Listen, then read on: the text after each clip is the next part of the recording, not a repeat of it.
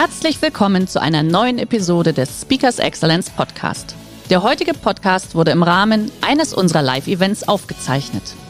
Hier ein Tipp zum Beginn der heutigen Folge. Schau doch gerne mal auf unserer Excellence Academy vorbei. Hier findest du rund um die Uhr eine große Auswahl an exklusiven Online-Videokursen von hochkarätigen Speakern. Den Link dazu findest du in der Beschreibung. Jetzt aber viel Spaß beim Anhören. Ich kann Veränderungen nicht ausstehen. Ich mag auch keine Überraschungen. Ich bin Pilot. Als Pilot möchte ich gerne im Cockpit sitzen. Ja, er möchte, und das müsst ihr dir so vorstellen. Der Job eines Piloten so fünf Minuten nach Start oder sagen wir sieben Minuten nach Start. Man schiebt den Sitz hinter, legt die Füße hoch. Ja, es gibt in jedem Cockpit Ablageplätze für, den, für die Füße. Warum schreibt man die rein? Weil wir sonst, weil wir sonst die Knöpfe kaputt machen. Also ich habe meine Füße oben, ich habe einen Kaffee in der Hand und ich schaue aus dem Fenster. Das möchte ich tun. Deswegen habe ich diesen Beruf ergriffen, oder? Geh mit Uniform durch den Flughafen laufen ist auch cool. Aber davon abgesehen, ich möchte meinen Sitz hintermachen, ich möchte aus dem Fenster schauen, möchte meine Ruhe haben. Aber ganz sicher keine Veränderungen. Und schon gar keine disruptiven. Disruptive Veränderungen im Cockpit sind immer, Entschuldigung, scheiße. Will ich nicht. Und ganz ehrlich, Leute, Veränderung zu mögen, wenn alles schick ist. Ja, wenn es was ist, worauf ich mich freue. Wenn ich weiß, der Geier, wenn ich verliebt bin und wir heiraten. Auf diese Veränderung sich zu freuen, da gehört nichts dazu. Aber wir reden über diese Veränderung, wo ich nicht weiß, was passiert. Wo mir irgendwas um die Ohren fliegt und ich weiß, nicht geht's gut aus.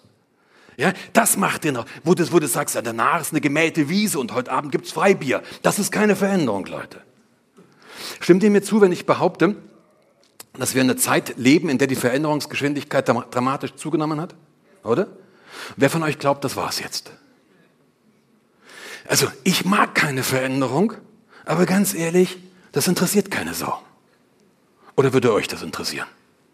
Ihr sitzt in meinem Flieger, ihr hinten, ich vorne, kommt so eine Durchsage, irgendwas passiert, kommt so eine Durchsage, ach nee, jetzt. Wirklich nicht, habe ich keinen Bock drauf. Die sollen den Scheiß bitte schön alleine ausbaden, oder? Würde euch das interessieren? Das ist euch vollkommen wurscht. Und ihr erwartet von mir, dass ich eine Lösung finde. Ob ich das mag oder nicht, interessiert keinen. Ob ich dafür moralisch bereit bin, emotional abgeholt werde, interessiert niemanden von euch. Es passiert irgendwas und ihr wollt, dass ich das Problem löse, oder? Und genauso ist es im Leben. Es interessiert niemand, ob wir Veränderungen mögen oder nicht. Das Zeug passiert und wir müssen damit umgehen. Und genauso ist es in der Fliegerei auch. Und das ist der Grund, warum ich euch dieses Bild mitgebracht habe. Das ist ein Flugzeug, das erkennt ihr sofort. Das ist eine 747, das erkennt ihr vielleicht auch noch. Wenn ihr, also ein Jumbo-Jet, wenn ihr ein bisschen was von der Fliegerei wisst, dann erkennt ihr auch, dass es keine aktuelle Version des Jumbos. Um ehrlich zu sein, ist es eine ziemlich alte. Ich habe aber einen Grund für genau dieses Bild, weil mit dem Flieger ist was passiert. Mit dem Flieger ist was passiert, ist eine Story, die ist so lässig, die muss ich euch einfach erzählen. Das ist schon eine Weile her. Das war, um genau zu sein, der 24. Juni 1982. Ja, ist schon eine Weile her. Aber das, was da passiert war, das ist so geil, muss ich euch erzählen. Und zwar waren die unterwegs. Die waren unterwegs von irgendwo London nach Auckland in New Zealand. Mussten ein paar Mal zwischenlanden, klar, aber die waren unterwegs. Mitten im Reiseflug fliegen die in eine Aschewolke, also so eine Wolke aus Vulkanasche. Jetzt weiß ich nicht, ob ihr euch das vorstellen könnt, wie sowas ausschaut, deswegen habe ich euch ein Bild mitgebracht. So schaut so eine Aschewolke aus. Jetzt denkst du vielleicht, warum? Warum machen die das? Ich meine, das Ding schaut schon Asche aus, warum fliege ich da rein? Macht doch keinen Sinn. Ja, das Problem war, das war nicht im Tag, es war in der Nacht. Jetzt konntet ihr euch vielleicht nicht vorstellen, wie so eine Aschewolke am Tag aussieht. Wisst ihr vielleicht auch nicht, wie sie in der Nacht aussieht. Habe ich euch auch ein Bild mitgebracht. So schaut eine Aschewolke in der Nacht aus. Das heißt, du siehst nix, nada, niente, null. Du siehst absolut nichts, du hast auch kein Restlicht mehr. Man hat ja oft noch so ein Restlicht von den Sternen vom Mond, bisschen Reflexion. Nichts, absolut nichts. Das macht mich jetzt aber auch nicht wuschig, wenn ich nichts sehe. Weil wenn du so diese ganz hohe Bewölkung hast, wenn ganz oben am Himmel der Himmel weiß ist, also ganz weit oben hast du Wolken, wenn ich da drin rumfliege, sehe ich auch nichts. Also es macht mich nicht narrisch. Jetzt kannst du dir so vorstellen, wirklich Reiseflug ja, über dem Atlantik, es ist langweilig, wir fliegen schon seit drei Stunden, seit vier Stunden geradeaus, Sitz hinter, Kaffee in der Hand, ja, und plötzlich fliegen wir in eine Aschewolke. Hast du eine Idee, und du hast eine Idee, was passiert? Habt ihr eine Idee, was passiert, wenn man in eine Aschewolke fliegt? Habt ihr schon mal, habt ihr schon mal mit einem Sandstrahler gearbeitet? Oder jemanden gesehen, der mit einem Sandstrahler arbeitet? Genau das passiert. Euer Flieger wird Sand gestrahlt. Und das geringste Problem, was du jetzt hast, ist, dass danach die Farbe ab ist. Ein größeres Problem ist, dass die Triebwerke das nicht mögen. So eine Aschewolke, das ist ja nicht wie, das ist ja nicht wie Zigarettenasche. Die kannst du dir, das, das ist wie ganz feiner Kiesel. Ganz feiner Kiesel. Die werden da reingeblasen in einer berserkermäßigen Menge. Und das mögen die Triebwerke nicht. Das heißt, dann fallen alle vier Triebwerke aus. Und das Problem ist, du kriegst nicht mit, wenn du in eine Aschewolke reinfliegst. Eine Gewitterwolke sehe ich auf dem Radar. Das sehe ich auf dem Radar. Starken Regen sehe ich auf dem Radar. Hindernisse sehe ich auf dem Radar. Eine Aschewolke nicht. Der Moment, wo du realisierst, dass du in einer Aschewolke fliegst, ist der Moment, wo du in einer Aschewolke fliegst. Du kriegst es vorher nicht mit. Und nochmal, wir sitzen tiefenentspannt, so wie du jetzt, ne, wirklich Füße noch hoch, Kaffee in der Hand und plötzlich rums einfach und scheppert. Alle vier Triebwerke fallen aus. Und jetzt wird das Flugzeug zum Segelflugzeug und dafür ist er nicht gebaut. Der fällt nicht wie ein Stein vom Himmel, ist ja ein Flugzeug, es möchte er fliegen, deswegen heißt es ja Flugzeug. Ne? Ist ja nicht wie beim Hubschrauber, wenn der nicht mehr schraubt, hupt er auch nicht mehr. Flugzeug an sich möchte fliegen. Aber ein Jumbo ist kein besonders gutes Segelflugzeug. Dafür ist dieses Ding nicht gebaut. Das kann er nicht. Jetzt sind alle vier Triebwerke sind aus. Spoiler-Alarm, es ist gut ausgegangen. Die haben alle überlebt. Ich erzähle euch auch gleich wie. Ja, aber das war ja noch nicht alles. Die Triebwerke sind aus. Ja? Wir haben keinen vernünftigen Kontakt. Wir haben keinen vernünftigen Funkkontakt zur Bodenstelle. War nicht, weil wir mitten über dem Atlantik sind. Mit wem willst du da funken? Triebwerke sind aus und jetzt passiert was mit der Cockpitscheibe. Du gehst ja auf die Cockpitscheibe genauso mit dem Sandstrahler, oder? Was, wird, was, wird, was, was passiert mit Glas? Ja, wird Milchglas. Also idealerweise kurz vor der Landung möchte ich gerne sowas sehen. Wenn ich das sehe, sage wow, cool, läuft. Wenn die Cockpitscheibe sandgestrahlt ist, schaut so aus. Jetzt sagst du vielleicht, ey, was regst du sich so auf? Das ist ja nun wirklich noch deutlich zu erkennen. Freunde der Luftfahrt, ihr sitzt hier gerade tiefenentspannt, ihr habt hoffentlich alle Kaffee getrunken, ja, in einem etwas zu warmen Raum zugegeben, aber sonst ist alles safe. Im echten Leben haben wir etwa 300 Sachen auf der Uhr, also 300, knapp 300 km/h ist die Anfluggeschwindigkeit von der 747. Wir haben 300 Sachen auf der Uhr, es rappelt, es scheppert, ja, alles fliegt uns um die Ohren, es hupt, es blinkt alles. Du brauchst nicht glauben, dass der Herrgott sagt, du, den Triebwerke sind ausgefallen, mache ich dir wenigstens gutes Wetter. Wenn was passieren kann, passiert's. Wie haben die es gemacht?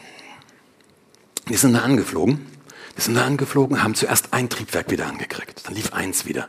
Mit einem laufenden Triebwerk in einem Jumbo, das macht mich nicht happy, das macht mich nicht happy, aber es verschafft mir wirklich Zeit. Also da habe ich wirklich, wenn ein Klöten wieder läuft, das verschafft mir richtig Zeit.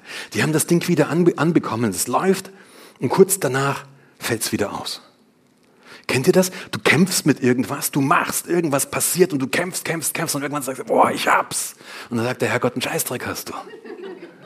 Genau so, weil es fällt wieder aus. Dann kriegen sie ein anderes wieder an, dann kriegen sie noch ein zweites wieder an und das erste so zur Hälfte. Und die liefen aber alle nicht rund, die haben alle gestottert. Das vierte ging, war komplett verreckt, aber drei Triebwerke haben sie so unrund wieder zum Laufen bekommen. Das war die Cockpitscheibe nach Sand gestrahlt. Da war am Rand, bei der, bei der Seite des Kapitäns, ein ganz schmaler Streifen. Ganz Streifen, der war klar. Kennt ihr das im Winter? Wenn die, wenn die, wenn die Scheibe zu ist und man dann irgendwie so, ne, das Gebläse, man, man sieht was. Ein ganz schmaler Streifen. Dann sind die runtergesprochen worden. Das heißt, dieser Flughafen war für alles geeignet, nur nicht für eine 747, weil das Instrumentenlandesystem ausgefallen war. Also wie gesagt, es kommt alles zusammen. Heißt, sie sind runtergesprochen, bedeutet, da sitzt jemand hinter einem Fadenkreuz, der peilt das Flugzeug an, sagt, du bist zu hoch, du bist zu niedrig, du bist zu weit links, du bist zu weit rechts. Das geht mit kleinen, wendigen Flugzeugen. Eine 4.7 ist weder klein noch ist wendig. Warum erzähle ich euch die Geschichte? Zum einen, weil es einfach eine coole Geschichte ist. Zum zweiten, was, hat was ganz Besonderes. Und das ganz Besondere, das war die Ansage des Kapitäns. Ihr kennt ja diese, ne? Guten Tag, meine Damen und Herren, hier spricht ihr. Ne? Kennt ihr ja. So eine Ansage war das. Jetzt nochmal, ihr müsst euch die Situation vorstellen. Zappenduster, mitten über den Atlantik, alle Triebwerke sind ausgefallen. Und dann kommt die Ansage des Kapitäns. Ladies and gentlemen, this is your captain speaking. We have a small problem. All our four engines have stopped. We are doing our damnedest to get them going again. I trust you are not too much in distress. Sehr geehrte Damen und Herren, hier spricht Ihr Kapitän. Alle unsere vier Triebwerke haben gerade den Geist aufgegeben. Wir arbeiten uns hier vorne gerade in den Hintern wund, um sie wieder zum Laufen zu bringen. Ich hoffe, Sie sind nicht allzu sehr beunruhigt. Da musst du Brite sein, um so einen Spruch zu bringen, oder?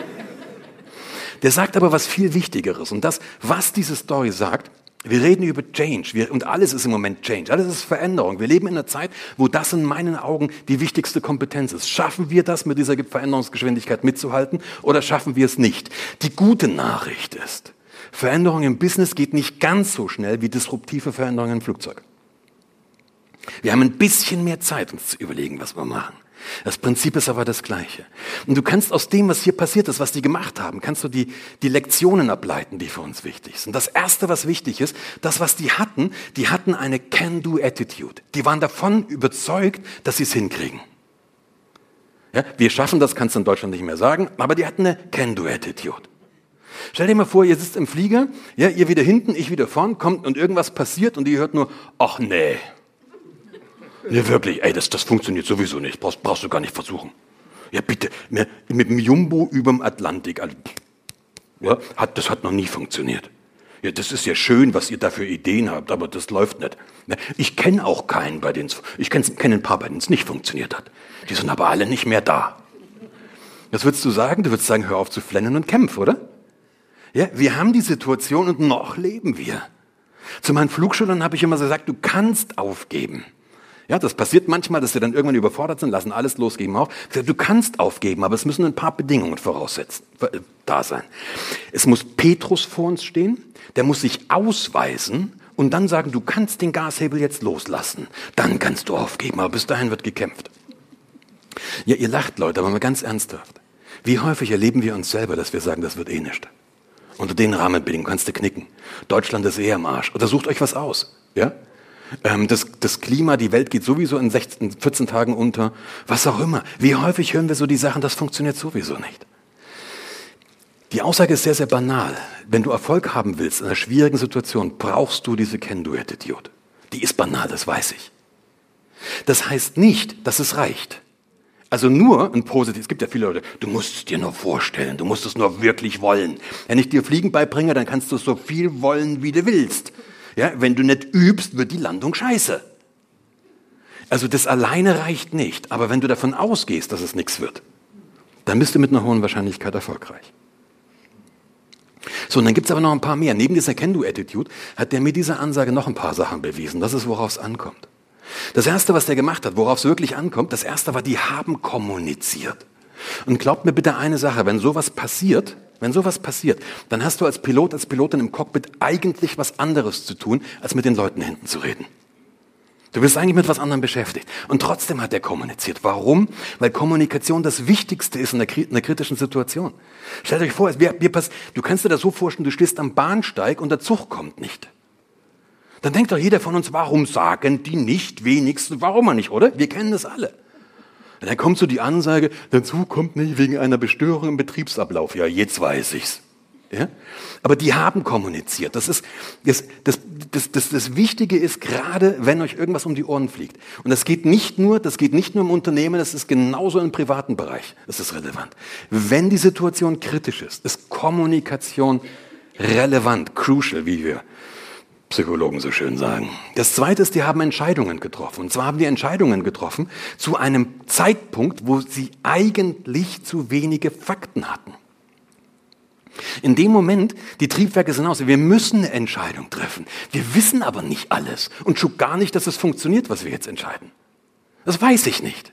Das ist der Witz. Wenn die Veränderungsgeschwindigkeit extrem schnell ist, dann musst du heute eine Entscheidung treffen. Du weißt aber noch nicht, ob das die richtige sein wird. Aber wenn du keine Entscheidung triffst, ist es auch eine Entscheidung. Bloß wenn du keine Entscheidung triffst, hat das auch Ergebnisse, aber die haben ja nichts mit dir zu tun, du hast ja nichts gemacht. Oder? Wie bescheuert das ist, kannst du dir wieder vorstellen, zwei Piloten haben einen Flieger gecrasht, krabbeln aus dem Cockpit, sagen, an uns kann es nicht gelegen haben, wir haben nichts gemacht. Ja, du musst eine Entscheidung treffen, auch wenn du noch nicht genug Daten hast. Und das Letzte, auf was es ankommt, das Letzte, was es ankommt, ist die Zusammenarbeit. Wie arbeiten wir in einem Team zusammen? Wie arbeiten wir in der Familie zusammen? Wie passt, passen die ganzen Sachen zusammen? Auch da habt ihr ja vorhin auch in den beiden Vorrednern schon ein paar Sachen gehört. Im Prinzip kannst du die Sachen alle als, als Change-Kompetenz überschreiben. Das wäre die, die Überschrift. Picken wir uns mal einen raus, auf den wir genauer schauen. Wir schauen mal genauer auf Kommunikation. Ja? Wenn du genauer auf Kommunikation stellst, schaust, dann sind doch eine Frage relevant, oder? Wenn, ich, wenn ihr mich zu euch ins Unternehmen einladen würdet und sagt, hey Brandl, mach mit uns mal so einen Workshop, ja, geh, da, geh da mal durch und sag, schau mal Kommunikation, ist die Change-Kompetenz, wir wollen die verbessern. Dann schauen wir als erst dahin, dass wir uns fragen, wie wird überhaupt kommuniziert und was wird kommuniziert, oder? Wäre logisch. Wir müssen da keine, wir müssen da keine großartigen Befragungen machen. Wir müssen da keine intensiven Untersuchungen machen. Wir müssen einfach fragen, wie wird kommuniziert und was. Was meine ich damit? Ist euch schon mal aufgefallen, dass man die gleichen Botschaften ganz unterschiedlich kommunizieren kann? Mit Sicherheit, oder? Ich mache euch mal ein simples Beispiel. Aber bevor ich das Beispiel sage, ist, wer von euch sieht mich jetzt gerade das erste Mal? Ihr habt mich noch nie gesehen, kein Podcast gehört, kein, kein YouTube-Video, kein Buch gelesen, habt ihr noch nie gemacht. Damit habe ich jetzt gerade erwähnt, dass ich das auch alles habe, ja. Aber davon abgesehen, ihr erzählt, ihr erlebt mich jetzt gerade das erste Mal. Jetzt stellt euch vor, ihr geht heute Abend nach Hause und irgendjemand fragt euch, hey, der hat doch der Brandl gesprochen, was ist denn das für ein Typ? Richtige Antwort, ja. Aber da, die meisten Menschen würden mich jetzt so in zwei oder drei Sätzen beschreiben. Für dich reichen drei Worte, ja. Aber ihr wisst, was ich meine, oder? Ihr geht nach Hause und keiner von euch würde sagen, hey, Entschuldigung, ich habe den gerade mal eine halbe Stunde im Vortrag erlebt. Ich weiß nicht, was das für ein Typ ist, also kann ich, sondern ihr würdet mich in zwei oder drei Sätzen beschreiben. Wenn ihr gefragt würdet, das Berliner Wissenforum, Building Bridges, was war das für eine Veranstaltung? Beschreibt es in zwei oder drei Sätzen, oder? Wenn ihr sagt Speakers Excellence, was ist das? Dann würde es in, stimmt, zwei oder drei Sätze. Nicht mehr. Der Knackpunkt ist nur, wer schreibt diese Geschichte? Diese zwei oder drei Sätze, wer formuliert die eigentlich? Wer macht das? Blöderweise meistens der Zufall. Und das hat aber Gründe, das sind die Gründe, wie wir kommunizieren. Und jetzt komme ich zu diesem Punkt, man kann das Gleiche in verschiedenen Varianten kommunizieren. Stellt euch bitte vor, ihr sitzt wieder in meinem Flieger, ich mache jetzt eine Botschaft in zwei Varianten. Ihr sitzt wieder im Flieger, ne? ihr wieder hinten, ich wieder vorne, kommt so eine Ansage, Guten Tag, meine Damen und Herren, hier spricht Ihr Kapitän. Wir von US Airways tun alles, damit Sie nicht Opfer eines Flugzeugabsturzes werden. Allein letzte Woche haben wir drei Flugzeuge stillgelegt, die Probleme mit den Triebwerken hatten. Auch dieses Flugzeug stand gerade erst an der Werft, aber es wurden keine, zumindest keine gravierenden Fehler gefunden. Im Gegensatz zu unseren Wettbewerbern haben wir auch viel weniger Alkoholiker unter den Piloten. Natürlich, es gibt immer ein Restrisiko, aber eigentlich sollte alles passen. Wir wünschen Ihnen einen guten Flug. Das ist der Moment, wo du dich entspannt zurücklehnst, oder? Jetzt machen wir das Gleiche, nur ein bisschen anders. Jetzt machen wir das Gleiche, nur ein bisschen anders. Guten Tag, meine Damen und Herren. Hier spricht Ihr Kapitän. Wir von US Airways tun alles, damit Sie sicher ans Ziel kommen. Unsere gesamte Flotte wird permanent auf Herz und Nieren geprüft, damit Sie stets in einer perfekt gewarteten Maschine reisen können. Auch dieses Flugzeug wurde gerade erst überprüft. Es befindet sich in einem hervorragenden technischen Zustand. Auch unsere Crews durchlaufen regelmäßig medizinische Check-ups, damit sie fit und ausgeruht ins Cockpit steigen. Lehnen Sie sich zurück, genießen Sie das unbekümmerte Gefühl, dass wir uns alles, um alles kümmern. Wir wünschen Ihnen einen guten Flug. Macht das einen Unterschied? Okay, Leute, und jetzt denken wir mal drüber nach. Wie reden wir im Normalfall mehr über unser Unternehmen? Variante 1 oder Variante 2? Diese Story, auf was achten wir? Auf das Negative oder auf das Positive? Wenn ihr abends nach Hause kommt, ja, wenn du abends nach Hause kommst und hast einen normalen Tag gehabt, der Tag war normal, nichts Besonderes, aber auch nichts richtig Geiles, redest du da abends drüber? Ja, ja, ja, klar. Ich sag, hey Schatz, stell dir vor, mein Tag heute, der war normal. Ey, erzählt mir nichts. Du kommst nach Hause, wenn es richtig geil war, erzählst du was, oder? Oder wenn es richtig scheiße war, erzählst. Stimmt's? Was kommt häufiger vor? Ja. Yeah. Und wenn ich häufiger über Scheiße rede, dann muss ich mich nicht wundern, wenn das hängen bleibt. Glaubt ihr mir das? Ich habe einen Beweis. Ich habe einen Beweis. Mindestens ein Drittel von euch sind die Rechtschreibfehler in der Folie aufgefallen. Oder? Ich kann den geilsten Vortrag machen. Hey, da ist ein Kommafehler, da fehlt ein E. Das fällt uns auf. Warum? Weil wir Menschen so programmiert sind. Nicht jedem. Ich habe gesagt, mindestens der Hälfte ist es aufgefallen. Ja? Für die, die, es noch, die sich noch fragen, da sind sie.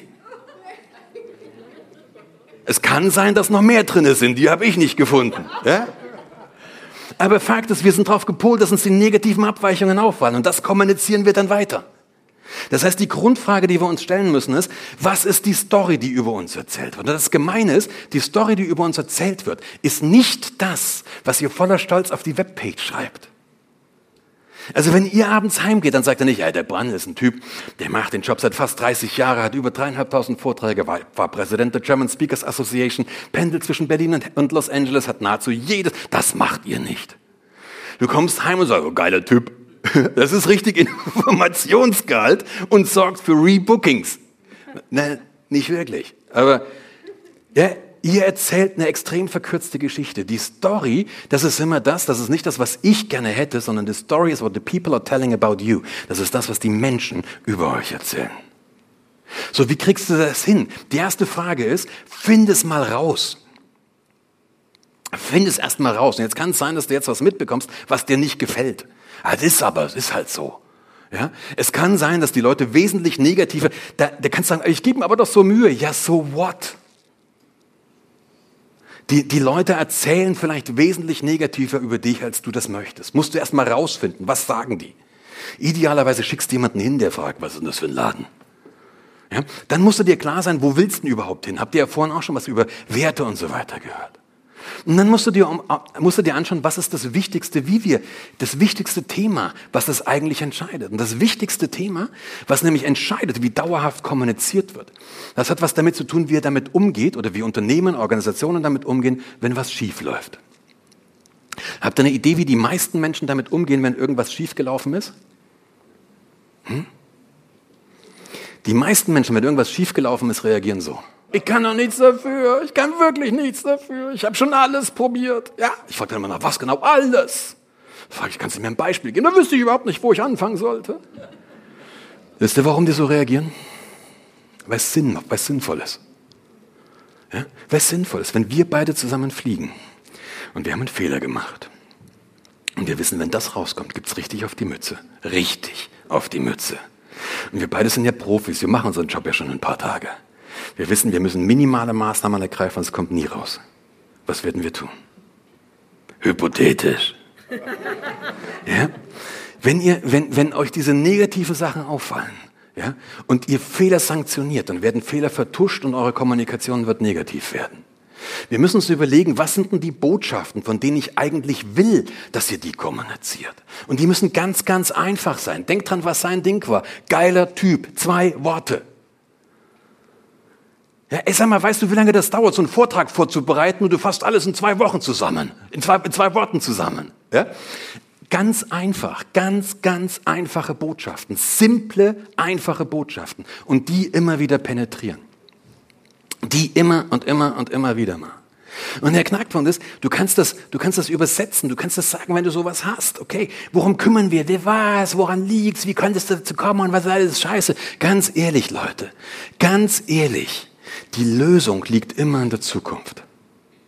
Das heißt, wenn ihr anfangt, über irgendwas zu reden, was mal war, ja, oder woran das gelegen war, oder wie es dazu kommt, oder wer es war, das ist immer Vergangenheit. Das ist cool fürs Ego, vor allen Dingen, wenn ihr nicht schuld war, aber nie die Lösung. Die Lösung liegt immer in der Zukunft.